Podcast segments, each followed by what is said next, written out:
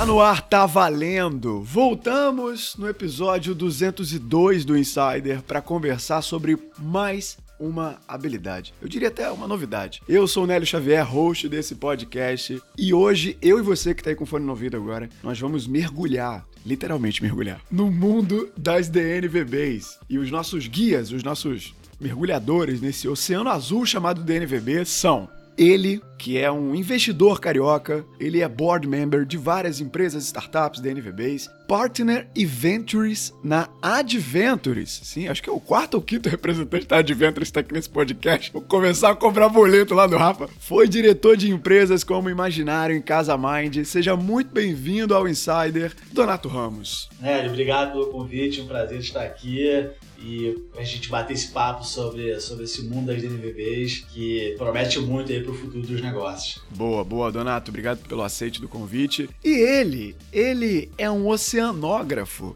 Eu, eu acho que é a primeira vez que a gente está recebendo um oceanógrafo aqui no podcast. O cara é especialista em gestão de projetos e CEO na Ocean Drop. Uma DNVB de nutrição inteligente, ganhador de seis prêmios de empreendedorismo e inovação, Murilo Canova. Canova ou Canova? Seja bem-vindo ao Insider. Fala, Nélio. Obrigado aí pelo, pelo convite. Vai ser um prazer aí trocar ideia sobre DNVBs. Acho que a gente tem um pouquinho para agregar aí nesse contexto todo. Boa. E acertei o sobrenome? É Canova? Canova. E o segundo é mais difícil, então esse aí esse é o mais fácil aí. Vai pelo Canova que tá tudo tem certo. outro? Putz, o outro é alemão. vamos, vamos deixar de lado. Não, não, não, não. Então esquece. Deixa nesse mesmo. E para compor essa mesa de hoje, o cara que está à frente da Academia do Universitário, uma startup parceira de grandes empresas como Raiz em Total Azul, e o cara já empregou mais de 250 super estagiários no Brasil. Diego Cidade batendo ponto toda a gravação aqui no Insider. Seja bem-vindo, Diegão. Aí sim, feliz demais, né, por estar aqui compondo essa mesa e feliz que eu vou aprender aqui em primeira mão, né? Então gosto de aprender. Depois a galera que tá ouvindo aqui, tenho certeza que vai explodir a mente de todo mundo. Então vamos para cima. Eu falo que o Insider é o meu MBA, né, cara? Eu já fiz É MBA, óbvio. mas o, o tempo dos caras que estão aqui na mesa, nossa, meu amigo, vale quase um MBA aqui. o cara da Fowler, a maior marca de vestuário suburbano carioca do mundo. Uma potencial DNVB? Será? Não sei, a gente pode saber hoje. O podcaster mais amado do Descomplica, Fabrício Oliveira, tá aqui na mesa de hoje. Fala pessoal, beleza, beleza, Nelhão? Então, bora pra mais uma, né? Tô meio sumido aqui das gravações porque tô com vários compromissos, mas é sempre bom estar com vocês aqui. Rapaz, o Insider tá revelando podcasters. Aí, Fabrício agora é o host do Descomplica. A gente forma talentos aqui, entendeu? Então vamos lá. Hoje o papo, a gente já deu aqui o spoiler antes, é sobre DNVB, esse novo modelo de negócio e as suas habilidades de gestão, habilidades envolvidas para gerir uma DNVB. O que, que é uma DNVB que você tá ouvindo, Nélio? DNVB, o que, que é isso? A gente vai tocar na abertura da pauta de hoje. Será que você você que está agora com fone no ouvido pode criar uma DNVB ou então transformar o seu negócio numa DNVB? Como se escala um modelo de negócio desse tipo? E o quanto de marketing de influência, criação de relacionamento gera impacto no crescimento de uma DNVB e a perspectiva de futuro para esse modelo de negócio? Tudo isso e muito mais na mesa de hoje do Insider.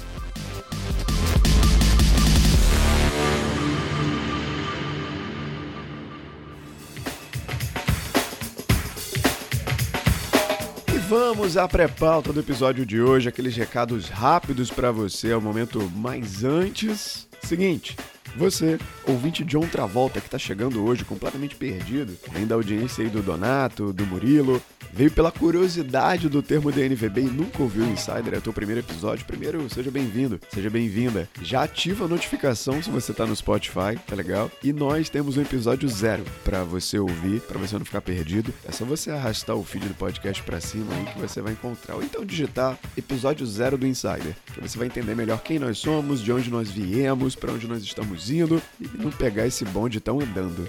E para você que é um ouvinte Barry Allen, que gosta de consumir as coisas acelerado, seguinte, eu sou um desses. Eu só ouço podcast em velocidade acelerada.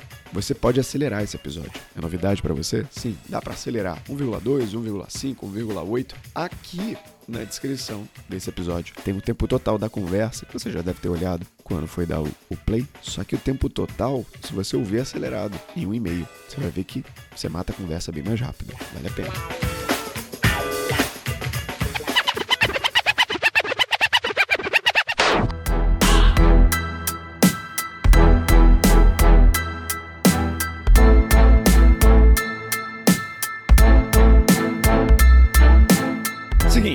Termo DNVB ele foi criado, fiz uma pesquisa de pauta aqui, ele foi criado em 2016 por um cara chamado Andy Dunn, fundador da Bonobus ou Bonobus e significa Digitally Native Vertical Brand. E os caras dessa mesa de hoje manjam do assunto, afinal, Donato Ramos, por exemplo, é investidor, é advisor de marcas nascidas com esse modelo de negócio, tá lá na, junto com o time da Adventures tocando essa vertical, e ele vem tatuando, como o Diego falou aqui antes da gente apertar o REC, ele e o pessoal lá da Adventures vem tatuando cada vez mais nomes da NVB no mercado. Isso tá ganhando uma força grande. E o Murilo é CEO da Ocean Drop. Eu confesso que quando eu entrei ali no site da Ocean Drop, eu falei, cara, será que é gostoso esse negócio? Porque a promessa de nutrição, meu amigo, é gigantesca. É uma DNVB especialista em nutrição inteligente através de superalimentos com vitaminas baseadas em algas. Como é que é o negócio? É isso mesmo. Sabia não? É isso mesmo. E vai trazer para a mesa muito da experiência dele de como gerir uma marca dentro desse modelo de negócios. E aí, Murilo e Donato, para a gente começar, a gente faz uma primeira pergunta de compreensão, para colocar todo mundo que está aqui e quem está ouvindo no mesmo ponto de partida. Eu vou jogar a bola pro Donato e depois a gente pulveriza para a mesa. Donato, o que é uma DNVB e se existe já grandes players, exemplos, pode trazer aí para gente, por favor. Legal. O que é uma DNVB? DNVB é uma marca que se relaciona direto com o seu consumidor e, faz esse relacionamento através dos canais digitais. E a partir dessa relação direta com o consumidor, ela desenvolve as transações comerciais, né, o processo de venda e também toda a relação de construção de marca. Em resumo, isso que é uma DNVB. E acho que o grande elemento de uma DNVB é, é justamente é você se aproveitar né, de não ter mais intermediários entre você e seus clientes. A gente conhece diversas marcas eu vou citar nome aqui, mas grandes marcas de varejo e, de bem de consumo, durante muitos anos se relacionaram transacionalmente com seus clientes, mas sem ter uma única informação. Tem uma grandes marcas, muitas marcas de bens de consumo, que o seu, a sua relação com o consumidor de compra acontece através de um varejista e que essa marca, durante anos e anos, nunca teve é, um relacionamento direto, nunca soube quem é a pessoa que, que consome o seu produto. E essa é a grande beleza das DNVBs, é você poder criar uma relação direta com o seu cliente e, e conhecer ele com mais detalhes e a partir desse conhecimento com mais detalhe você criar melhores produtos, criar uma melhor experiência, criar comunicação mais clara e mais objetiva. Todos os fundamentos de uma DNVB passam por essa relação direta com, com o cliente e as oportunidades que essa relação direta oferece para as marcas do ponto de vista de relacionamento, construção de marca e crescimento dos negócios. Então, Donato, só para eu pegar algumas palavras-chave do que você falou. A DNVB, ela tem esse contato direto com o cliente, não tem mais intermediário. E a produção ele é de ponta a ponta, ela arca com tudo. E tem que ter um produto físico, é isso? Você pode ter um produto físico, você pode ter até um produto digital. Você tem algumas DNVBs que você tem né, produtos digitais, os famosos produtos. Mas olhando para a ótica dos produtos físicos, né, que, que eu acho que é a grande disrupção que está acontecendo, é justamente essas marcas de produtos físicos poderem ter esse relacionamento direto com seus clientes no início das DNVBs, né, tinha esse entendimento de que uma DNVB você teria que ter 100% da sua cadeia integrada, né, ou verticalizada. Hoje em dia já não é mais necessário. Hoje em dia já se entendeu que você pode ter parceiros de produção, você não precisa ter a fábrica, você não precisa ter o desenvolvimento do produto. É, você pode terceirizar essa, essa operação, né, usando players de produção, desenvolvimento de produto que façam essa etapa do processo e você, como uma DNVB, você concentra as suas competências e o seu desenvolvimento na relação com o consumidor. E você usa layers de serviços para te apoiar no processo de produção do produto, desenvolvimento do produto e até mesmo a distribuição do produto. Eu acho que o grande foco das NVBs é nessa relação transacional com o cliente, né, nos seus canais de venda, é, principalmente os canais digitais, e na relação de comunicação e de contato com o cliente. Isso não dá para delegar, essa relação tem que ser da marca. Sim, sim, sim. E dá para, uma curiosidade aqui para fechar esse ponto de compreensão, dá para transformar uma empresa que, que não é nativa digital numa DNVB? Eu tenho uma visão, Nélio, que todas as empresas vão ter que virar uma DNVB. As marcas que não se tornarem uma DNVB, e aí não necessariamente 100% uma DNVB, mas entende-se não 100% uma, uma empresa que tem um relacionamento 100% digital com o seu cliente, mas sim omnichannel. Eu tenho uma crença pessoal das minhas experiências, é que o modelo vencedor é o modelo omnichannel. Então você precisa ter uma presença digital bastante relevante para você ter esse canal direto com o seu cliente, principalmente para você criar esse espaço de captura de informações, de captura de dados, e você também ter esse espaço de troca. É, e ter ali né, um espaço também, né, um canal de aquisição do seu produto, e que você também pode ter os seus canais, outros canais. Você pode ter uma loja, você pode ter uma pop-up, você pode ter distribuição em outros canais físicos. E, e, dentro dessa visão de que o futuro das marcas é omnichannel, as marcas que não se digitalizarem, que não criarem o seu, seu espaço digital e a sua, dizer, a sua atuação como uma DLBB, essas marcas, na minha visão, terão muita dificuldade de continuar vivas nos próximos 10, 15, 20, 30 anos no Brasil e, e no mundo. Tenho uma dúvida. Aí é para os dois mesmo, assim. Quando a gente vai olhar para o mundo startup, de escalabilidade, sei lá, a gente pega um livro do Blitzscaling, e aí o Reid Hoffman ele fala assim: teve um momento que os clientes estavam atrapalhando o PayPal de crescer, né? Ele fala exatamente isso. Ele fala assim, cara, nem respondia mais ticket, tô nem aí, vamos para cima, a gente tem outras prioridades aqui, vamos crescer e dar uma certa, bota o cliente um pouquinho para trás. E aí quando nasce a DNVB, ele é meio que numa pega de tipo humanizar a marca, tudo mais. E quais são os desafios, os contrapontos frente à escalabilidade? Porque a própria UA, a gente é pequeno, então a gente está crescendo, a gente faz várias coisas muito humanizadas, que eu olho e falo assim, cara, como é que eu vou conseguir manter esse carinho que eu tenho com o cliente, já dobrando de tamanho já, assim, tipo, cara, e aí, como é que eu vou fazer? Quais são os desafios do momento? Então, assim, queria ouvir um pouco de vocês, o que, que vocês estão enxergando de desafio, se de fato o que eu falei faz sentido, assim. É, ele bate um pouquinho de frente com o unicórnio, o camelo, né, que a galera fala. Então, assim, qual é a pega? A minha visão sobre isso e a minha experiência é que, dependendo da sua escala de crescimento, você vai perder um pouco dessa eficiência de relacionamento. É, em algum momento você vai ter um um cliente que você não conseguiu ter a interação é, ideal, que você não conseguiu capturar todas as informações e transformar aquilo em ações. Acho que você não, você não tem que ter, acho que você tem que ter uma, uma obsessão de entender que o modelo do futuro é esse modelo onde você tem essa relação com o cliente direto, que você captura dados e que a partir dos dados você transforma o seu negócio, melhora o seu negócio, mas que devido à sua escala de crescimento, você não vai conseguir fazer isso é, 100%, né? Acho assim, acho que assim, dentro voltando aqui para um caso prático, assim, é, acho que você tem que você ter uma, uma ambição de, exemplo, ter uma nota máxima de NPS, ou você ter ali um, um nível de satisfação excelente, tem que ser uma ambição, mas ele tem que, você tem que entender que em algum momento isso pode não ser o nota 10, entendeu? Porque depende da escala, porque senão você perde muito tempo tentando buscar essa eficiência máxima e que pode atrapalhar a curva de crescimento. Legal, boa. Na nossa visão, assim, desde sempre, né, o cliente tinha que estar no centro. Ele deve estar no centro, ele é a nossa prioridade. Acho que o Donato aí metralhou sobre o fato de experiência ser importante, a relação é direta com o cliente, você não pode terceirizar a relação com o teu cliente. Então, para nós sempre foi uma pauta relevante desde o do D1. E a forma que a gente utilizou para resolver isso foi colocar uma pessoa que é super skin the game na linha de frente do sucesso do cliente. Então, sendo prático aqui, hoje um dos investidores anjo da nossa empresa é o cara que lidera a parte de SES e atendimento. Então, ele tem genuinamente o compromisso né, de garantir garantir que os nossos clientes. É, é, é, importante. Deixa eu ver se eu entendi. O cara que investe, um dos investidores, ele assumiu o CX, o Customer Experience, o sucesso, a área da Ocean Drop. É isso mesmo. E ele toca isso. É, esse cara, ele entrou na fundação da companhia, né, Legal, em, em 2016. É, ele tá nessa linha de frente e, putz, o cara é, é quase um Buda, assim. Ele é, cara, é, ele, é, ele é a paz em pessoa ele tem uma paciência incrível ali, porque às vezes você pega, né, uns casos super delicados. Ó, o Fabrício é budista, hein, cara? Cuidado aí.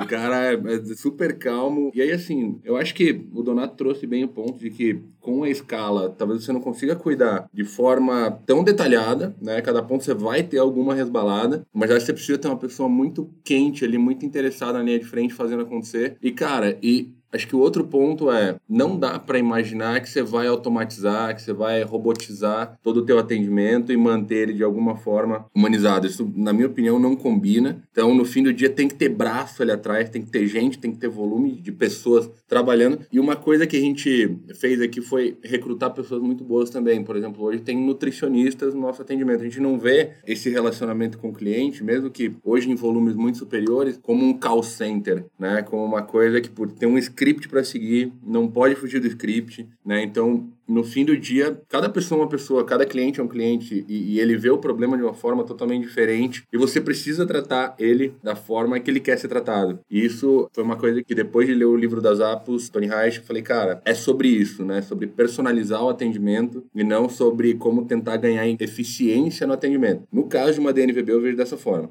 né? Eu não acho que você consiga ter ganhos de eficiência ou ganhos de escala. Ali é o teu core, né? É o relacionamento. Então, na minha opinião, não faz sentido tentar escalar de forma via tecnologia. Para mim tem que ter gente. Alucinado, é. né? tem que ter gente ali atrás. É, eu, ia, eu ia até aproveitar que você acabou de falar a tua experiência aplicando isso que o Diego perguntou na Ocean Drop, para você falar um pouco mais, Murilo. Eu, eu, já vi que tem cinco anos a Ocean Drop. Eu até ouvi um podcast teu lá no Cast for Closers, uma participação sobre Insight Sales. Fui atrás lá dos podcasts de vocês, mas eu queria que você dissesse aqui Tendo o que o Donato explicou do que é uma DNVB, ele deixou claro que a experiência, a marca, a importância. Como é que você enxerga a Ocean Drop dentro dessas verticais do que é uma DNVB? E eu queria que você me dissesse se vale ter a experiência offline, né? Como sincronizar esse omnichannel que o Donato levantou a bola aqui.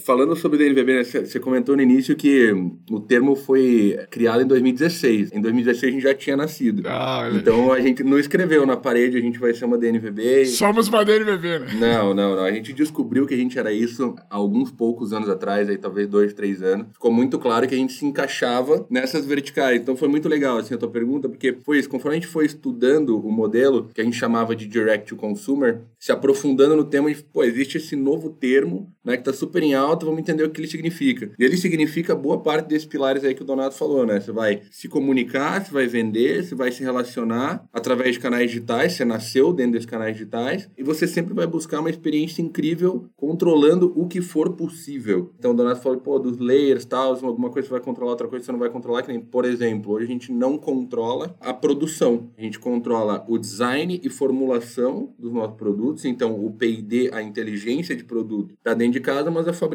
não, né? O operacional da parte de produto não fica dentro de casa. Na outra ponta, logística. A estocagem poderia estar conosco, mas não está. É, e a gente controla toda a informação em torno de logística, tudo que é importante para o cliente, mas a execução ali por trás, né, a gente acaba não operacionalizando. Agora, todas as outras verticais que a gente falou de comunicação, venda, a transação, o atendimento, o design de produto, tudo isso fica com a gente. Então é realmente um guarda-chuva de frente que a gente controla aqui, muito pautado em como construir marca e conteúdo relevante relevante para uma comunidade que nos acompanha. Né? Então, é muito sobre isso, assim, sobre construção de comunidade. Então, Falando dos pilares, acho que a gente se enquadra em quase todos, né? exceto que fabricação de produto e estocagem e expedição. E indo para a linha né, do, poxa, se você ser omnichannel e sair um pouco do pure digital, cara, o que a gente tem visto, assim, o movimento mais do, do mercado americano, que está mais avançado, né, vem de lá esse conceito, é que a maioria das marcas, de alguma forma, está indo para o físico, seja através de lojas próprias ou seja através de um parceiro, e conosco não foi diferente ao longo da jornada. A gente entendeu que o canal físico, onde boa parte de um público muito similar ao nosso do ponto de vista de persona, exceto que pelo fato do canal onde ele compra, estavam presentes né, nas lojas naturais pelo Brasil inteiro. E é tanta gente quanto. E como a penetração do digital ainda é relativamente pequena, considerando o varejo todo, a gente falou, cara, tem uma oportunidade ali que a gente não está capturando. E ela é relevante. Tem persona lá, tem cara que quer se relacionar com o Ocean Drop. No mundo físico não está pronto para o digital ainda. Quer pegar, quer pegar ali o produto ali, né? Uma loja da É uma experiência de compra diferente, né, Nélio? É, não, não tem como imaginar diferente. Eu, particularmente, para a maioria das coisas, eu ainda gosto de pegar na mão. Apesar de ter uma DNVB, é meio contra-intuitivo, mas tem coisas que você quer sentir. E para nós foi um canal super relevante, fez super sentido. E hoje a gente não desconsidera, é, inclusive no futuro, lojas próprias. Mais por uma experiência de marca do que por uma vertical de receita. Né? Então, acho que cada negócio tem maior ou menor afinidade, inclusive, por deter o movimento físico. Né? Por exemplo, tem a Zissou aí no Brasil, é uma DNVB né, de, de principalmente de colchões, que para ele é super importante, a pessoa poder deitar no colchão e tal. Então, cada caso é um caso e tem que ser estudado, não tem receita de bolo. Então, vocês distribuem em lojas parceiras, em revendedores, vocês não têm loja própria? Não, não. Hoje são todos parceiros. Tá. E só detalhe um pouco mais. A gente tá falando de Ocean Drop aqui, eu falei no início, mas só fala um pouco mais do que é o produto, só para deixar claro, que até para quem tá na mesa aqui. Boa. Vamos lá. Para simplificar, suplementos alimentares, vitaminas e minerais, eles são basicamente complementos da alimentação. Né? Essas vitaminas, esses minerais, esses suplementos já estão contidos de alguma forma no teu dia a dia, na tua rotina, na tua alimentação, mais ou menos, dependendo do teu hábito alimentar. Mas o que, que acontece? É muito comum que a alimentação usual não vá suprir toda a tua necessidade nutricional. E aí a gente desenvolve produtos, na sua grande maioria encapsulados, para suprir essas deficiências nutricionais bastante comum para a maioria das pessoas. Pode ser para resolver um problema né? Eu tô com dores articulares, ou pode ser porque eu tenho algum desejo específico de performar mais no treino ou de aumentar minha energia no trabalho. Então, a gente busca essas dores e desejos dos consumidores e transforma isso em produtos com alta densidade nutricional, normalmente encapsulados, e na sua grande maioria é, contemplando ativos dos oceanos, mas também temos alguns ativos que são terrestres. Então é isso, cara. Acho oh, Vou te falar que Diego é teu potencial cliente aí. depois, depois você me pede o cupom ali. Fabrício também deve ter um pot whey na frente dele, com certeza. Olha lá, Esse já foi. Olha lá, respeita, pô. Olha lá, olha lá, não falei? Jiu-jiteiro. Jiu-jiteiro, é, academia, rapaz, com certeza. Modelete do Insider, rapaz, tá certo. Vem cá, Fabrício, aproveita que tu pegou aí o, Whey aí pra mostrar que você é fã de suplemento. Eu falei aqui na entrada de a Fowler ser uma potencial DNVB, porque quando eu fui estudar aqui a pauta, de fato, eu, eu só fiquei na dúvida sobre essa produção de ponta a ponta, mas o Donato acabou de falar que isso tá mudando, né? Uma DNVB não tem que ali produzir o produto inteiro. O Murilo acabou de falar que ele terceiriza, faz parcerias para entrega, para produção. A Fowler hoje você tem essa produção de ponta a ponta e a tua comunicação é majoritariamente digital, né? É, na verdade, sim, até para fazer um, um merchan aí pro Maurício, né? suplemento acho que todo mundo deveria tomar, né? O meu enteado, ele tem 13 anos de idade, ele já toma suplemento. Então, tem coisas que a alimentação normal, assim, do dia a dia, ela não, não supre, né? Então, como eu e a Fernanda, a gente já consome suplemento a vida toda, eu consumi minha vida toda, desde os 17 anos de idade. E é bom você, por exemplo, o whey protein nada mais é do que a proteína do leite, né? Então acho que um moleque de 13 anos que está em fase de crescimento já vale a pena consumir. Então vamos lá conhecer os produtos da, da Ocean Drop que acho que vai valer a pena. Ó, de graça esse merchan de graça aí. Agora, assim, Nélio, antes até de responder a tua pergunta, cara, é engraçado porque a minha vida toda eu só estudei administração, né? Eu nunca estudei nada diferente disso. E em todas as fases, né? Tanto na graduação, MBA, mestrado, doutorado, tudo. E eu tinha um professor que falava o seguinte: a administração tem uma coisa muito peculiar, que a gente inventa nomes diferentes a cada período para falar sobre a mesma coisa que sempre foi. Isso é muito comum, tá? Então, se você quiser chamar a minha empresa de NVB, pode chamar, porque eu acho que até encaixa na característica. Estudando um pouquinho a pauta, eu vi que um dos primeiros caras que inventaram o termo tinha uma marca de roupa. Ele criou um showroom para poder ter o contato direto com o seu consumidor. E na Fowler não é nada diferente. Eu não sou um, um nativo digital, eu comecei a Fowler em 2012, vou fazer 10 anos agora, né? Então, eu comecei a Fowler no mundo físico, o digital ele era bem sabe, precário. Só para vocês terem noção, quando eu comecei a Fowler, nem o WhatsApp a galera usava direito. Eu comunicava com o cliente pelo e-mail, marcava contato com e-mail com o cara. Mas só que com o tempo, cara, eu fui percebendo que o caminho era esse. Então foi legal o Donato falar que, até linkando a frase do Donato com a frase do Bill Gates, daqui a uns 5, 10, 15, 20 anos, não vai ser mais escolha sua, ser ou não, prioritariamente digital. Ou você faz isso ou você tá na lona, cara. E em 2016, há cinco anos atrás, quando eu decidi ser prioritariamente digital, eu visualizei esse movimento. Até porque era um movimento que, para mim, fazia mais sentido porque eu estava me recolocando como marca de uma maneira que eu entendi que a minha escala seria por esse caminho, pelo digital. Só que eu pensei, cara, eu como roupa, como marca de roupa, eu preciso ter um contato que seja pelo menos um físico, um showroom, para que o cara toque na peça, tenha experiência. Então, por exemplo, eu tenho um showroom hoje em dia que, cara, atende o Brasil todo. Às vezes o cara tá de férias aqui no Rio de Janeiro, passa aqui no, no meu showroom e conhece o produto que ele conheceu nas redes sociais ou no site. Eu tenho caras de fora do Brasil, tem clientes chilenos que vêm para o Brasil, que passam na Fauna e, pô, cara, a gente acompanha o seu trabalho, só que eles queriam ver. Inclusive, levaram para o Chile para poder revender. Então, assim, eu não tenho toda a produção em mãos, mas eu tenho boa parte da produção. Ela não é totalmente verticalizada, mas 90% ela é verticalizada. Inclusive, a escolha da confecção que hoje em dia eu atuo.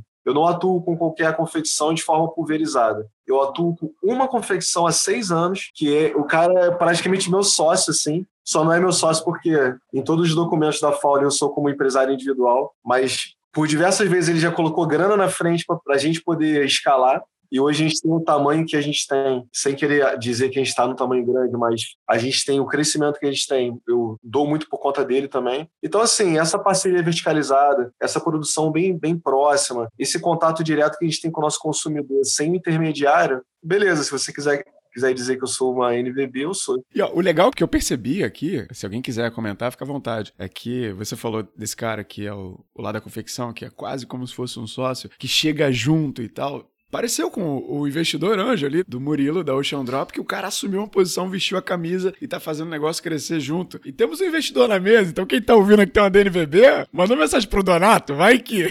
É. vai que rola esse match. Vou adorar, vou adorar. Estamos aqui pra, pra conhecer. Pra conhecer, né, não, Donato? Olha só, Donato, eu quero jogar bola no teu colo agora, que é o seguinte: quando eu vi esse termo pela primeira vez, e o Fabrício, o que ele falou agora da administração, isso bateu muito na minha cabeça. Eu falei, pô, será que é um novo nome para algo que já acontece, que a gente já viu, mas que ainda não tinha um nome? Eu quero um nome muito antigo. Mas uma coisa me marcou muito, que era o quê? O impacto do marketing de influência vinculado a esse nome, DNVB. Assim, uma marca pessoal muito forte. Até o, o case lá do hambúrguer, eu não vou esquecer, se você lembrar do nome lá do o cara que fez uma marca de hambúrguer lá da Adventures, enfim. By Burger. By Burger, exato. E aí eu queria que tu trouxesse para cá, para mesa, a gente entendeu que marca é o eixo central, que tem um foco absurdo na experiência do usuário. Agora, qual o impacto de um marketing de influência de uma marca pessoal, por exemplo, o Fabrício, que também é top voice no LinkedIn, tem uma presença muito grande, para o crescimento de uma DNVB? Como é que a gente pode sincronizar essas duas coisas? Não, antes até de o Donato começar a responder, não deixa de ser um modelo de negócio. Só que sim, pô, você vai dar uma roupagem diferente, porque sempre entra um elemento diferente, porque entra o um elemento da tecnologia, do desenvolvimento dos negócios. Então, tem roupagem diferente, mas não deixa de ser um modelo de negócio. Eu tenho uma visão que, assim, o impacto do marketing influência, ele não é algo diretamente correlacionado com as DNVBs. Tá? Eu acho que é, um, é uma dinâmica que ela é mais do momento, né? da sociedade que passa, é, porque as pessoas hoje, né, com o celular na mão, podendo escolher os canais de conteúdo que ela vai assistir, né, que ela não é mais obrigada a assistir somente um canal de televisão ou três canais de televisão. Ela hoje tem múltiplas escolhas do que assistir, né, aonde alocar a atenção dela, que esse é o ponto que a gente aqui na Advent tem como ponto central, que é a maior concorrência hoje no mundo é a concorrência da atenção, porque um consumidor, uma pessoa, ela tem o YouTube, ela tem o TikTok, ela tem o Instagram, ela tem uma série de canais onde ela pode alocar a atenção dela. E aí, a partir dessa, assim, desse cenário, onde hoje a atenção do consumidor, a atenção das pessoas está multifragmentada, não cabe mais o formato anterior de comunicação de interromper as pessoas aonde você tinha, você estava vendo uma novela, estava vendo um esporte ou vendo um filme, e entrava um anúncio ali na sua tela e você era obrigado a assistir aquele anúncio. Então hoje você tem a economia da atenção, pessoas têm multitelas para alocar sua atenção, é, elas não são mais obrigadas a assistir o que elas não querem. Né? Elas podem trocar de canal, trocar a sua atenção de forma muito rápida, né? em segundos. E aí você tem que buscar a atenção do seu cliente, né? ou do seu, da sua audiência, vamos dizer assim. E aí é onde entra o marketing de influência, porque as pessoas querem assistir, querem acompanhar, querem se entreter com os temas e com os assuntos que interessam a ela. Então, quando você tem um influencer, uma personalidade, um artista que você admira, te inspira, e você escolhe acompanhar e seguir aquela pessoa, é, ali está o canal, ali está a audiência. Né? A audiência não está mais numa grande emissora de TV, a audiência não está mais numa, numa revista, a audiência está nas mídias sociais que você deu amplitude de voz para as pessoas. É, hoje as pessoas, você tem audiência em lives, em conteúdos feitos por pessoas muito maiores do que programas de TV. Que no passado era um absurdo você falar isso. Era um absurdo você falar que uma determinada influenciadora ou determinada artista tem uma live que ela tem uma audiência maior do que é, uma novela. Isso acontece hoje. Então, por quê? As pessoas agora elas podem, ela tem o poder de escolher o que, que elas querem assistir, né? onde alocar a atenção dela. Então, esse é o cenário amplo. E aí tem um outro cenário que é o que faz a gente, aqui na Advent, a gente é assim, alucinado por esse cenário, que é no Brasil, em nenhum lugar do mundo, nenhum lugar do mundo, o influenciador ou a personalidade tem tanta influência com no consumo quanto o Brasil. O Brasil assim, é disparado o país no mundo aonde o influenciador ou a personalidade tem maior impacto no consumo. Né? Isso, dados, pesquisas mostram isso. Assim. Em segundo vem a China, em terceiro vem a Índia, em quarto vem o México e os Estados Unidos é o décimo no mundo hoje. Se pegar assim, em, um índice que foi criado de influência de consumo através de, de personalidade. Então, no Brasil, tem uma dinâmica muito ímpar para a construção de marcas através de personalidades. Por quê? Porque você tem um brasileiro que também está entre top 3 no mundo, né, de hora por dia nas mídias sociais, e você tem essa aderência do consumidor brasileiro por influenciar o seu consumo, o seu comportamento por personalidades influenciadoras. Então, essa dinâmica, no Brasil em especial, cria-se uma oportunidade única para você ter construção de marcas através de associação com personalidades influenciadores. E eu tenho uma, nós temos uma tese aqui na Adventures que, em muito breve, isso é um caminho sem volta, você vai ter um movimento muito acelerado que já está acontecendo nos Estados Unidos, onde as personalidades influenciadores não vão fazer mais publicidade, elas vão ter as suas próprias marcas. É o que a gente já está vendo acontecer também, né, cara? Muita gente lançando sua própria linha de sapato, linha de bolsa, linha disso, linha daquilo. Eu fico pensando, cara, olha o potencial de crescimento que isso tem. Uma, por exemplo, a Juliette da vida. É, você tem casos, no, você vê no Brasil, assim, no Brasil você tem a Nativosa, começou com um conteúdo digital, né, com seu canal de conteúdo, criou uma marca que foi vendida Grupo Som por mais de 200 milhões de reais. É, nos Estados Unidos você tem né, o Ryan Reynolds, que vendeu a marca dele de gin por 600 milhões de dólares o Conor McGregor, que foi o segundo atleta, foi o atleta mais bem pago do ano passado, não pela atividade esportiva, não pelos prêmios e pelos valores que ele recebe pela atividade que ele exerce, mas sim porque ele vendeu um pedaço na marca de uísque dele que foi avaliada em também mais de 600 milhões de dólares. Então, assim, no Brasil tem uma oportunidade enorme, assim, gigante para você construir marcas em sociedade com influenciadores. Tem um case aqui no Brasil que eu sou fã, que é o da GE Beauty da Camila Coutinho. Ela tem a marca dela de beleza que cresce, a marca é um crescimento incrível, e uma marca construída através do endosso da figura dela como influenciadora. Eu acho que está só no começo desse movimento. A gente vai ver aí nos próximos anos. A tem como, né, como objetivo participar da construção dessas marcas, de marcas que vão ser co-criadas com influenciadores, no modelo de negócio que esses influenciadores são sócios das marcas. Não mais, né, a gente, que a gente fala para alguns influenciadores aqui, por que, que você, ao invés de você ter um contrato que você recebe 500 mil reais ou um milhão de reais por ano, um influenciador de relevância, por que não você virar sócio de um negócio que, se der certo, em cinco anos você pode ganhar talvez 100 milhões de reais? ou 200 milhões de reais uma venda dessa marca para um grande conglomerado, para uma grande empresa. O Thiago Negro fala bastante disso, né? De media, media for, for equity. equity, né? Que ele fica falando.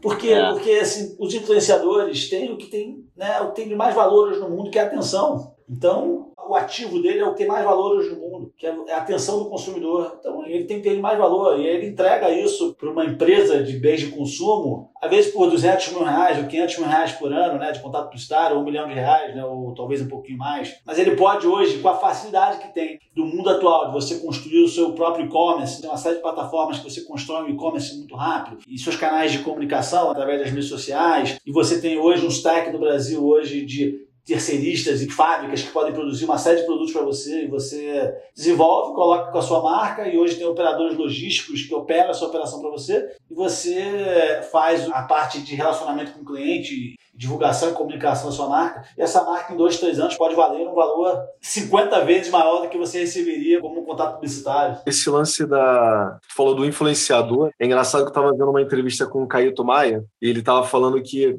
Hoje em dia, desde que ele começou a participar do Shark Tank, que eu acho que são seis a sete anos, acho que está desde quase desde o início, assim, ele falou que a Chili Beans cresceu 30% por conta do crescimento do conhecimento da imagem dele. Então, para você ver como é que tinha pessoas que, por exemplo, não conheciam a Chili Beans e conheceram por intermédio dele, e que fizeram a marca que, poxa, era bem maior do que ele. começou lá no Shark Tank, crescer 30% desde o período que ele começou a participar do Shark Tank. E lógico, em proporções infinitamente menores, depois que eu comecei a ter um pouco mais de, de expressão em rede social, mais no LinkedIn, cara, a quantidade de pessoas que vieram até minha marca, incrível, assim, cara. Pessoas que falam assim, pô, cara, eu vim aqui só para trocar ideia contigo e comprar uma peça. Então, pô, isso é bacana pra caramba. E esse ponto do Fabrício traz um outro ângulo, pessoal, que é. Você tem o ângulo que a gente falou há pouco da, da audiência, da atenção, então as pessoas que seguem o Fabrício, que admiram o Fabrício, admiram a história de vida, a história empreendedora dele, ou a do Murilo. Esse é um ângulo, né, que é a audiência. O outro ângulo é que o mundo, através das mídias sociais, aproximou muito as pessoas. Um fenômeno que é a humanização das marcas. Pô, eu não quero mais consumir a marca que eu nem sei quem é que toca esse negócio, eu não sei quem é o executivo que está lá no, no, no 15 andar do escritório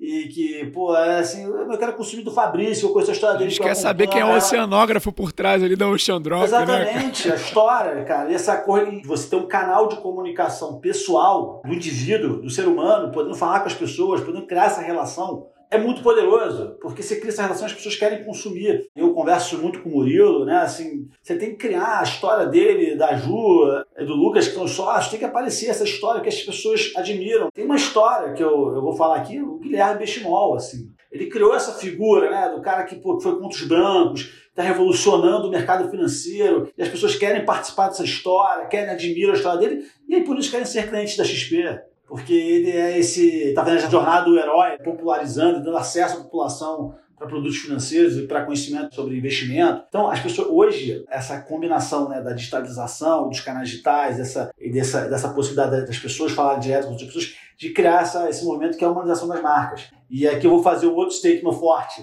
As marcas que não se humanizarem, que os seus empreendedores, que o seu time de que toca o negócio não vir para frente da marca e criar essa relação com as pessoas, vão ser marcas que não vão prosperar no futuro. E aí tudo isso passa por um outro tema que é muito relevante para DNVBs e para mim para as marcas do futuro, que é a criação de comunidade. As marcas do futuro serão aquelas que vão criar comunidades e comunidade se entende, né, o que a gente falou de atenção, de audiência, mas de cocriação, de coparticipação. E quando você cria essa comunidade, sua marca fica muito poderosa. Legal, e só para colocar uns dois centavos aí nesse assunto, eu gostei muito do, do discurso do Donato aí falando sobre o contexto todo. E o contexto todo parte do princípio de onde está a atenção. Então, acho que a gente falou, pô, influenciadores digitais, né? Parece que você nicha muito a pauta, mas eu acho que é, é muito mais sobre isso. Onde está a atenção? Que canais são esses? E aí sim, pô, quem está por trás desse canal? E, eventualmente, esse cara não é reconhecido como influenciador digital. E só para dar um exemplo prático aqui dessa minha teoria para vocês, a gente fez diversos testes testes, continua fazendo diversos testes com o modelo mais tradicional de influenciadores digitais, então pessoas mais populares no Instagram, vamos chamar assim. Algumas coisas funcionam, outras não, mas o que, que a gente veio descobrindo que funcionou muito bem pra gente foi entender os nutricionistas, que são os reais influenciadores do nosso produto, do nosso mercado, como as pessoas têm real capacidade de mover a pessoa que está ouvindo ele lá na ponta. Começou a conduzir toda uma estratégia de se aproximar desse profissional, criar conteúdo junto com ele, levar esse conteúdo para a comunidade que já está em torno dele e que confia nele, né? E ele ser aí esse canal de relacionamento triangulado de marca e consumidor. Então, eu acho que é muito sobre isso, entendeu? Quem realmente tem a capacidade de mover a outra pessoa lá na ponta, independente de a gente tá falando de Instagram, independente de a gente tá falando de YouTube, independente de a gente tá falando de TikTok, independente de gente tá falando, cara, de podcast, seja lá qual for o canal, a gente precisa pensar em, pô, a real capacidade de mover as pessoas que esse influenciador aí,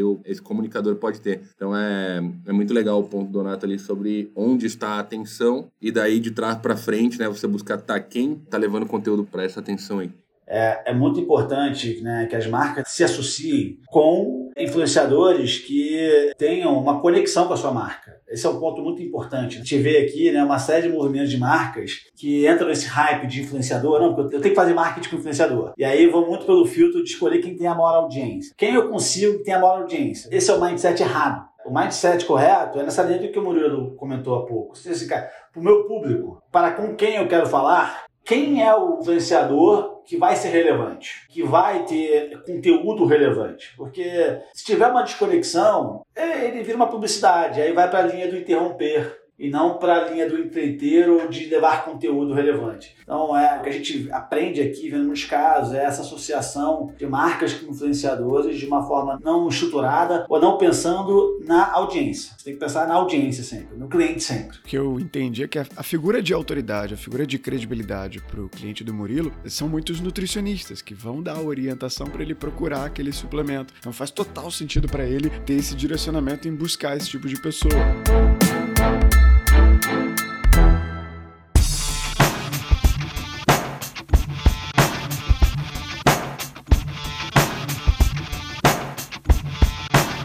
Vocês falaram aqui, eu ia Eu já falaram em comunidade, em parcerias.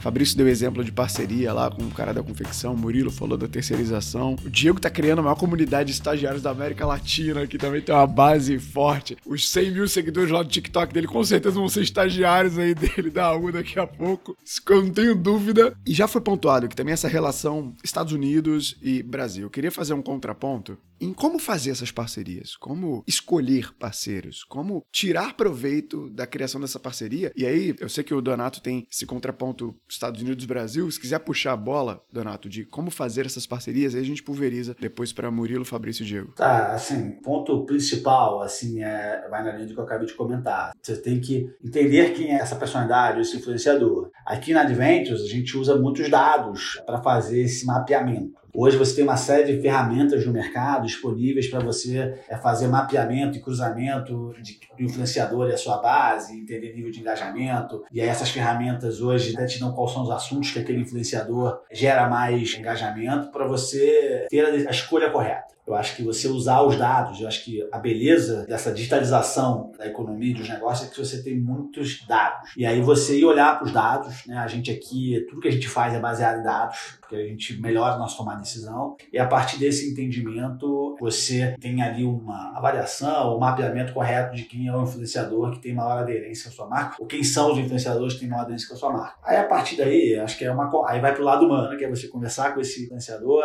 falar da sua marca, ouvir também sobre ele, ouvir sobre a vida dele, sobre quais são os temas que ele gosta, quais são os temas que têm aderência à vida dele. Também que a gente já viu aqui, né, a história de marcas que fazem associação com influenciador de personalidade que no dia a dia não tem fit nenhum com aquele influenciador. Então, uma coisa que a gente acredita aqui, pessoal, é que assim, uma relação com o influenciador é, não é uma relação de um público. Não pode ser. Aí você não constrói, você não constrói valor de marca nessa associação. Ela tem que ser de longo prazo. Para isso, vamos dar liberdade aqui fala da, da Ocean Drop, né? Você tem que encontrar um influenciador que qualidade de vida, saúde, faz parte da vida dele, que nos próximos X meses ou X anos, esse influenciador vai estar ali trazendo aquela marca para o cotidiano de vida dele. E aí isso tem muito valor. Então, eu digo que você tem que dividir em duas fases. Nessa fase dos dados, para esse mapeamento, para trazer assim, mais qualidade para sua decisão. Depois tem esse momento de conexão humana, que é você ir lá conversar com o influenciador, com a personalidade, entender qual é a sua marca, entender se tem fit, entender se a marca junto com o influenciador vai conseguir criar essa relação de longo prazo para que as pessoas que estão recebendo a mensagem, a audiência ou a comunidade, seja construída através dessa relação. Acho que uma coisa, inclusive veio do Rafa isso, tá, Donato? Foi, foi de um podcast. Vou usar, vou fazer das palavras dele as minhas. Acho que uma sacada muito interessante que a gente veio buscando aplicar mais recentemente foi a mudança de estratégia da comunicação. É bastante comum você determinar né, algo que você gostaria de comunicar, da forma que você gostaria de comunicar, falando da marca, e você levar isso em formato de briefing. Eu acho que isso, na realidade, é uma cagada. A forma correta de fazer, e que a gente começou alguns testes agora, com o aprendizado, né? Perguntar para esse cara qual é a forma que ele entende a correta para fazer essa comunicação, em que canal, em que hora, em que momento. E acho que talvez só não pode faltar duas ou três palavras-chave que você, como marca, precisa que sejam expressadas, mas como fazer, quando fazer, para quem fazer, deveria partir do influenciador. Ele é o maior conhecedor da própria comunidade. Então acho que isso é bem importante, assim, no momento humano ali que o Donato segmentou, levar em consideração. Esse ponto é excelente, Murilo. Muito bem colocado, que é outro erro, assim, gigantesco que a gente vê diversas marcas aqui. Que você vai lá, contrata o influenciador né? Porque, porque ele tem audiência e porque ele tem, tem a capacidade de gerar um conteúdo que a sua marca consegue ter uma aderência. E aí você dá um script para ele. Fala, peraí, assim, eu construí essa audiência aqui porque eu, eu, eu sei como relacionar com ela, eu sei como interagir com ela, eu sei como gerar engajamento. Você, marca, vai me dizer como fazer. A gente aqui fala muito assim, cara, quando você faz uma com a marca, dado quando você escolheu, quando teve esse processo de casamento com a, com a influenciadora, você dá um papel branco para ela. Você fala, vai lá e faz, porque ela que conhece a comunidade dela, né? Total, total. Se restringir, acaba perdendo a atenção. Que, ah, é, o... é, que perde a essência, né? Sim. Perde a autenticidade. E aí, se perder a autenticidade, você perde a atenção. Sim, total, total. eu quero jogar mais uma aqui pra gente ir depois pra, para final, que é o seguinte, eu vi que muito da relação desse novo modelo de negócios com as novas gerações que predominam no digital, que são os millennials, são os ex, DNVB é o modelo de negócio dessas novas gerações, dos millennials, dos ex, que eu puxo muito aqui no pé do Diego, que ele é o representante aqui dessa geração da bancada do Insider. O que, que vocês acham? Qual o fit entre esse modelo e essa nova geração? A conexão ela é 100%, eu acho assim. Por quê? Tudo que a gente falou aqui. Primeiro que essas novas gerações, elas estão acostumadas a interagir através das telas, de comprar via as telas, interagir com as marcas via as telas. É, então, essas marcas que nascem no mundo digital e que nascem criando esse relacionamento através dos canais digitais, elas já nascem aprendendo como lidar com essas novas gerações. E essa nova geração tá, não tem as barreiras para fazer uma compra no canal digital que outras gerações têm. Então, primeiro na parte transacional. Na parte transacional, essas novas gerações já nascem nativas digitais. E outro é o ponto que a gente falou da comunidade. Essas novas gerações, elas querem interagir, elas querem participar da criação das marcas, elas querem ter os seus canais de relacionamento com as marcas, elas querem ter o, mandar mensagem para uma marca através do, do Instagram. Estar nessas comunidades, né? E responder, ser respondida muito rápido, né? Imaginando, pô, no passado, pô, você mandava né, um e-mail para um saque, se demorava 48 horas, 72 horas para te responder e vinha com a resposta automática. A nova geração não quer isso, ela quer, ela quer contato rápido, ela quer ser atendida rápida. E quem nasce no canal digital entende isso, né? Essas novas marcas, elas têm que entender isso. Porque também se você pensar, ah, eu sou uma DNVB, mas o seu mindset é de uma marca do passado, você não tem esse canal de comunicação, você não cria com, né, com, seus, com seus clientes, você não é autêntico, você não cria comunidade, você nasceu errado. Tem um outro e aqui a nossa visão aqui de Adventures, pessoal, é que assim, esse momento que a gente está vivendo para as novas marcas é um momento único, porque é o momento que você tem essa transição né, do consumidor para o meio digital. Se você pensasse há cinco anos atrás, não muito tempo, você pensar como é que uma marca ganha market share de uma outra marca? Ela teria que abrir loja, ou desenvolver canal de distribuição, ou abrir um ponto de contato físico. Isso leva tempo, isso tem um custo muito mais alto, isso tem barreiras de entrada. Hoje, você tem um fluxo migratório do consumidor né, indo para o canal digital permite as novas marcas ganhar nesse mercado. Então, vou dar um exemplo numérico. Vamos dizer que o mercado total é 100. E aí você tem aí nos próximos anos, né, hoje, 8 desses 100 compram no ambiente digital. Nos próximos anos, você vai ver um movimento que desses 8 vão pros, vai, vai chegar em 40. Vamos pegar aqui que em algum momento, nos próximos 10 anos, o market share de canal vai ser 40% digital. E essa migração que permite essas marcas digitais criarem relacionamento e ganharem esse cliente nessa transição. Né? Então, é um cliente que eh, durante anos usou um produto de beleza de uma marca é, tradicional e que agora ele está sendo impactado por outros produtos de beleza e ele está migrando para o canal digital. Só que na migração ele não consome mais daquela marca que ele consumiu durante 10 anos. Ele agora consome de uma nova marca que ele conheceu, que ele interagiu e que agora experimentou. experimentou. Então, assim, é um momento, é um momento único. É... Assim, um momento único para as marcas, para a criação de marcas. Eu acho que não tem resposta certa para essa pergunta. Se é para a geração é, Z ou não. Se a gente analisar hoje a base de clientes da Ocean Drop está falando de a grande maioria ter entre 35 e 45 anos. Isso já exclui o fato de que é né, exclusivamente para a geração Z. E acho que não foi essa a pergunta, né? É exclusivamente. O fit. É, tipo assim, se existe uma inclinação, se existe um fit maior, acho que o Donato super respondeu, né? Não vou, não vou ser redundante aqui. É natural que por você ser digital, essa geração que já nasceu no digital, assim como você, vai ter uma aderência muito maior. Só que aí eu queria colocar uma pimenta na discussão que é, ok, mas essa geração que é Z agora, esses caras daqui a pouco vão ter 35, 45 anos. E esses caras vão estar tá totalmente acostumados a comprar no digital. Então, isso vai ser uma coisa que hoje, ok, pode ter uma maior inclinação para o público mais jovem, mas se a gente olhar uma fotografia daqui 20 anos, muito provavelmente não. Não vai haver uma inclinação por faixa etária. Vai estar tá todo mundo totalmente habituado com estar se relacionando com marcas e comprando de marcas via digital. Então, também tem essa fase de transição aí, se a gente colocar na linha do tempo, enfim, vai ser diferente daqui a alguns anos. É, e não falta muito não, né, cara? Daqui a, vai, 2010, é, a próxima década, eu é. acredito é. que a massa de consumo já vai ser toda nativa, entre aspas, digital. Sem dúvida. E aí, dito isso, acho que tem sempre voltando ao ponto, eu, eu tenho uma visão, eu não acredito que você vai ter é, é negócios, né, categorias e mercados que são 100% digital. Isso o mundo já aprendeu isso também, né? Você, você ia nos eventos de varejo, bem de consumo há três, quatro anos atrás, tinha ah, a internet vai dominar o mundo, né? O consumidor ele vai ser sempre digitalizado. E o mundo aprendeu que o consumidor não quer ser sempre digitalizado, ele quer ter a conveniência de poder escolher e ter acesso às marcas no melhor canal para ele naquele momento. Então, pô, eu posso pedir um produto, eu posso comprar um produto da Ocean Drop é, no site, eu posso fazer uma assinatura e eu posso comprar numa farmácia ou numa loja natural na esquina da minha casa. Ou a 10 segundos da minha casa quando estiver passando, saindo de uma reunião, ou saindo de um evento, saindo de um, de um compromisso. Então o mundo ele vai ser omnichannel. Eu não tenho dúvida disso. Eu também não tenho dúvida que a gente vai ver uma aceleração da presença do canal digital no consumo. Se eu tivesse que dar aqui um, um chute, que eu falo que é um chute educado, né, treinado, do que a gente estudou aqui, é que você vai ter aí nos próximos anos uma convergência para você ter aí algum contorno de 50-50, 60-40 é, físico digital. Então você vai ver o, o, digital sair hoje dos seus 8, 10%, em algumas categorias até um pouquinho mais, chegando ali nos 30, 40% daquela determinada categoria sendo consumida no ambiente digital. Isso é muito maneiro.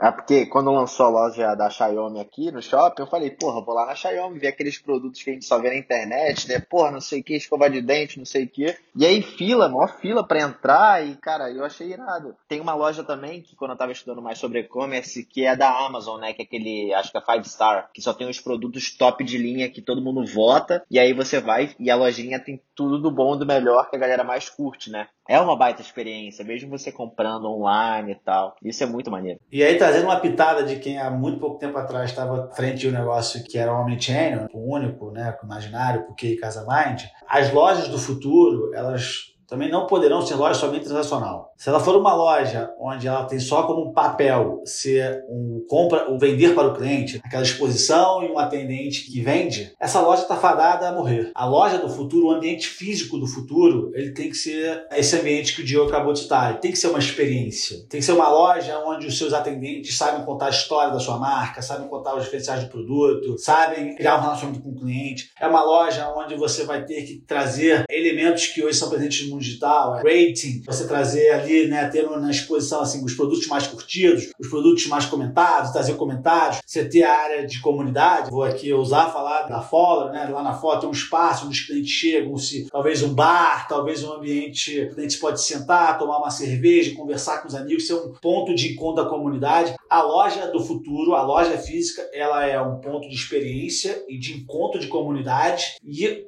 do ponto de vista operacional, ela é um ponto mais próximo do cliente para uma venda que ocorre no ambiente digital e você consegue entregar mais próximo do cliente, que é o famoso, né, a omnicalidade do varejo, que é você fazer o venda do canal digital e uma loja que o cliente pode retirar de uma loja ou pode sair de uma loja através de uma logística last mile. A loja do futuro não pode ser meramente como era do passado, que era um monte de produto exposto, você pegava, ia no caixa e ia embora. Essa loja vai morrer. A loja do futuro ela é principalmente um ponto de encontro da comunidade, um ponto de experiência de marca e um ponto de logística moderna, né? que é essa entrega rápida. Não, total. E você estava falando, eu estava pensando aqui, né, Dona? Até comentar também, acho que o caso da. Você falou da Fowler, né? E acho que a reserva já está com esse lance de você tomar uma cervejinha na loja. E eu tava aqui pensando, né? Se dentro de uma loja feminina tivesse ali um local onde o homem pudesse ter um entretenimento, acho que a chance dessa loja vender muito mais seria muito maior. E, e é muito sobre isso, né, cara? Que experiência a gente pode promover dentro da loja que não sejam necessariamente só a venda. Então... É, eu falei do bar que ele é muito óbvio, mas eu não sei, se depende do posicionamento da fala, um fliperama, um videogame. Ser, pode ser um ambiente, é, pode ser um ambiente. Uma mesa de, de ping-pong. De palestra, de qualidade de vida, do homem moderno, né? De, de aspectos ligados a, a outros aspectos. Ó, vou te falar que tem o visu do melhor pôr do sol do Meyer é visto da janela da Fowler ali.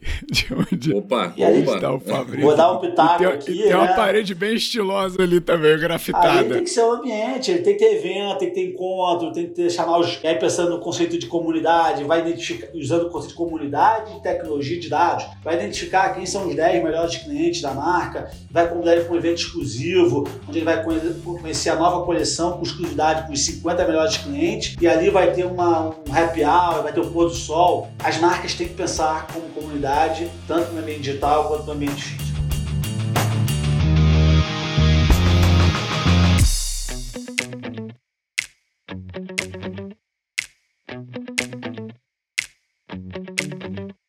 Interrompemos essa pauta novamente, claro, para fazer com que você não deixe de acompanhar mais conteúdos de qualidade como esse. Onde? Nas redes sociais. Temos página do Insider lá no LinkedIn, lá no Instagram. Se você é um habitante de alguma dessas redes sociais, segue o Insider por lá, clica no follow. Aqui na descrição do episódio tem também o link para você seguir o Donato, o Murilo, o Fabrício, o Diegão, eu também e, claro, a página do Insider para você continuar acompanhando o conteúdo dessas pessoas que estão aqui de DNVB, não só de DNVB, mas de todos os conteúdos que eles produzem e fazer um transmídia. E claro, se quiser compartilhar o Insider nos seus stories, está super convidado também, viu?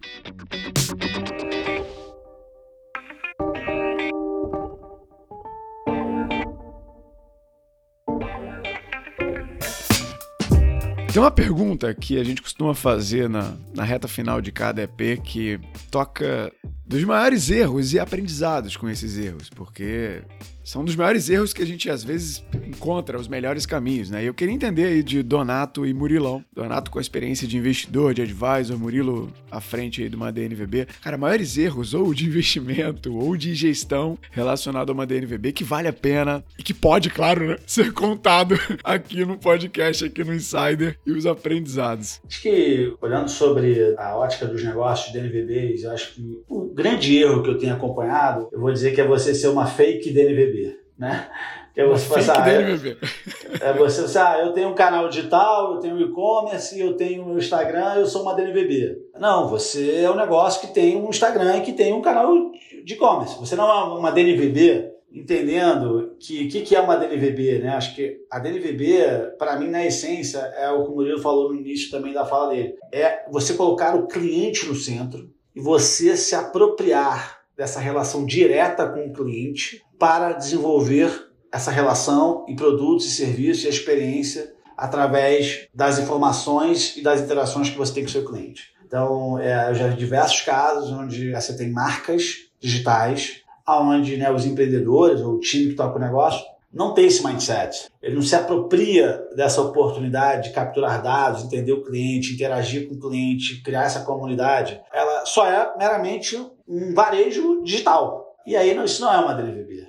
Né? E eu já falei isso para alguns empreendedores. Não, você não é uma DNVB, você é um. Você é uma loja digital com Instagram ou com Facebook que você fica ali postando coisa. Por quê? Porque você não interage. Aí é um ponto que eu falo assim: qual foi o último produto que você desenvolveu usando feedback de cliente? Ah, nenhum. Qual foi a melhoria no serviço? Qual foi a última inovação, seja no produto ou na sua experiência do cliente, que você fez a partir de um entendimento dos dados que você tem do seu cliente ou das interações que você tem. Não, nenhum, não. Produto a gente faz aqui. Produto sou eu e o meu sócio que desenvolve, que desenvolve sempre. Então você não é uma DNVB.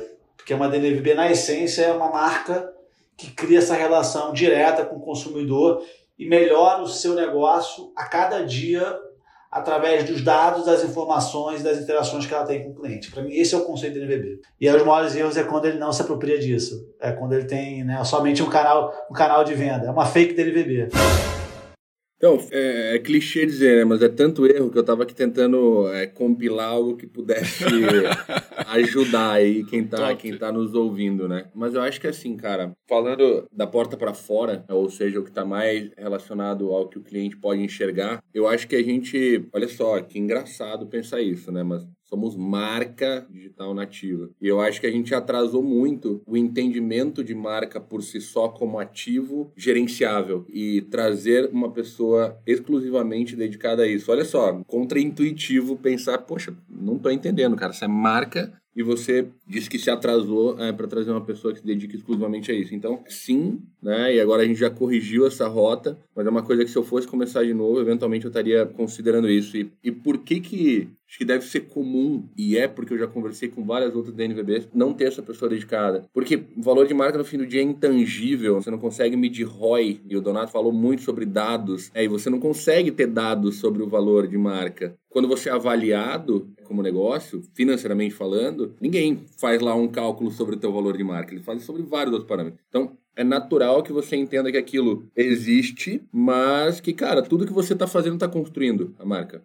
E de fato tá. Mas se essas coisas não estiverem muito conciliadas e orientadas a uma direção bem definida, eu acho que você pode, uma hora tá comunicando uma coisa, outra hora outra. Eu acho que você pode talvez confundir um pouquinho a tua comunidade. E acho que, poxa, quem faz isso assim de largada já tá marcando um golaço. Acho que um bom exemplo aqui é a Salve. Assim, você vê que é unidirecional assim o, o que eles estão comentando e fica muito mais claro o posicionamento, os valores e putz, quem gosta daquele posicionamento e valores se aproxima e não descola mais tão fácil. Seria uma coisa que eu tentaria não não repetir, acho que foi um aprendizado interessante. E da casa para dentro, né? Acho que isso aqui talvez é dor para quase toda a companhia, mas inclusive é muito comum aí para a grande maioria das DNVB que eu conversei, sabendo que a gente tem que cuidar da experiência do cliente, você antecipar a estruturação da tua logística, e isso parece muito simples, mas não é. Logística no Brasil é bastante complexo. As primeiras soluções tecnológicas de logística vêm surgindo nos últimos anos. É uma coisa que se você não se antecipa na organização, você escala muito rápido, começa a tropeçar em algumas coisas que são cruciais para a experiência do cliente. Ele receber informação de onde está o pedido, já foi pedido, se não foi, se já tentaram entregar na casa dele, se não entregaram, se vai atrasar, se não vai atrasar, se você você consegue entregar no dia seguinte, você não consegue. Isso faz muito parte da experiência desses caras. E acho que se eu fosse começar de novo, seria uma coisa que eu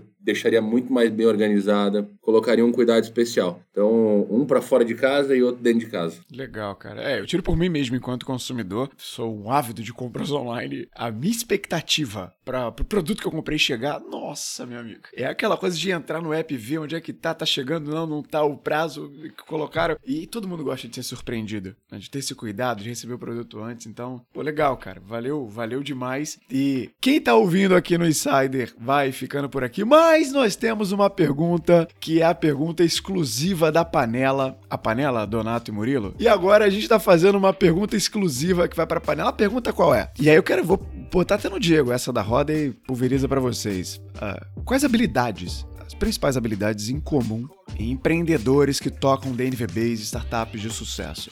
Agora, essa resposta é só para você que tá na panela. É igual aquele RJTV. O Brasil inteiro fica por aqui, agora vamos pra, com a nossa programação local.